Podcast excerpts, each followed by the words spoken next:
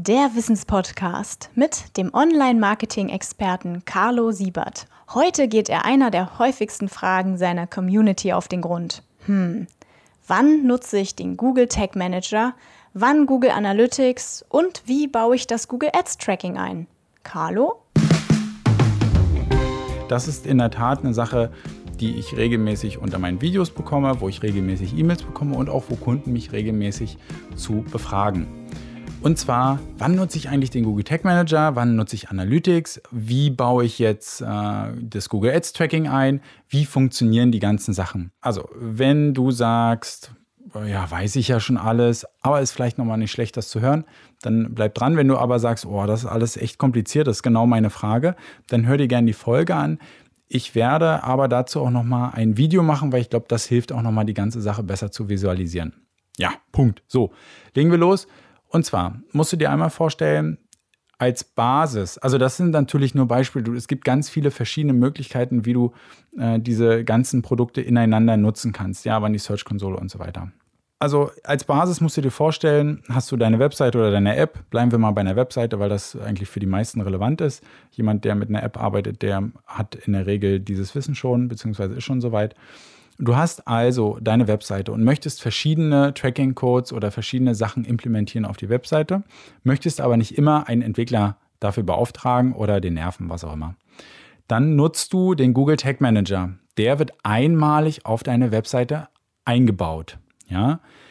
Dann kannst du über, das, ähm, über den Browser den Google Tag Manager konfigurieren. Du kannst zum Beispiel dem Tag Manager sagen, hey, wenn jemand auf meine Webseite kommt und das Kontaktformular ausfüllt, dann schicke bitte ein Signal an Facebook oder schicke bitte ein Signal an LinkedIn. Dieses Signal kannst du beispielsweise in Facebook dann zu einer Conversion machen oder in LinkedIn zu einer Conversion. Du kannst sagen, hey, wenn jemand auf meiner Webseite kommt und getrackt werden möchte, selbstverständlich, dann bitte gib diese Information an Google Analytics weiter.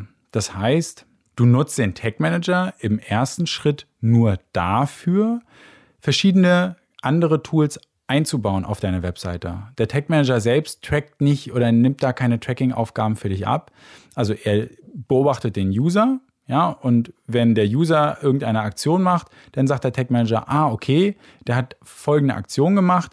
Ich muss jetzt ähm, sieben verschiedene Tools davon ähm, berichten. Das macht der Tag Manager. Und die Tools sagen, hey, okay, melde dich einfach, wenn ähm, Aktion X, Y oder Z passiert. Was anderes wollen wir nicht wissen. So funktioniert der Tag Manager und an den schließt du jetzt andere Tools an. Das heißt, Google Analytics implementierst du dementsprechend nicht einmal auf deine Webseite direkt und einmal über den Tag Manager, sondern nur über den Tag Manager. Und der Tag Manager steuert dann für dich, wann Google Analytics Daten bekommen soll und wann nicht. Und eine Sache, die dann sozusagen weiterführend ist. Ja, wie baue ich jetzt das Tracking mit Google Ads ein? Google Ads hat ja auch einen Pixel. Den kannst du direkt über den Google Tag Manager wieder einbauen, dass der Google Tag Manager dem Google Ads sagt, hey, pass auf, jetzt war gerade deine Conversion, die du definiert hast, die ist gerade passiert. Du kannst aber auch sagen, hey, wenn diese Conversion passiert, auf der Webseite, also Formular abgeschickt oder gekauft, dann schicke ich ein Signal zu Google Analytics, ja, das ist ein sogenanntes Event oder ein Ereignis und aus dem Signal wird dann ein Zielvorhaben erstellt. Das kann ich in Analytics machen. Und dieses Zielvorhaben importiere ich dann zu Google Ads. Ja, das ist, glaube ich, das, was ganz viele häufig alles durcheinander bringen. Das heißt, ich muss den Google Ads Pixel nirgendwo einbinden. Das reicht, wenn ich Analytics habe. Aber ich kann auch sagen, ich implementiere den Google Ads Pixel und also den Google Ads Pixel über den Google Tag Manager und dann geht der Umweg über Google Analytics halt eben nicht, sondern es wird direkt an Google Ads geschickt. Da gibt es kein beste und schlechte, ja. Es gibt letztendlich also keine beste Variante und schlechte Variante. Es gibt viele Varianten, die funktionieren oder nicht funktionieren. Und ähm, das soll aber erstmal diese Frage, die, also ich werde den Podcast, die Podcast-Folge dann einfach immer als Antwort schicken.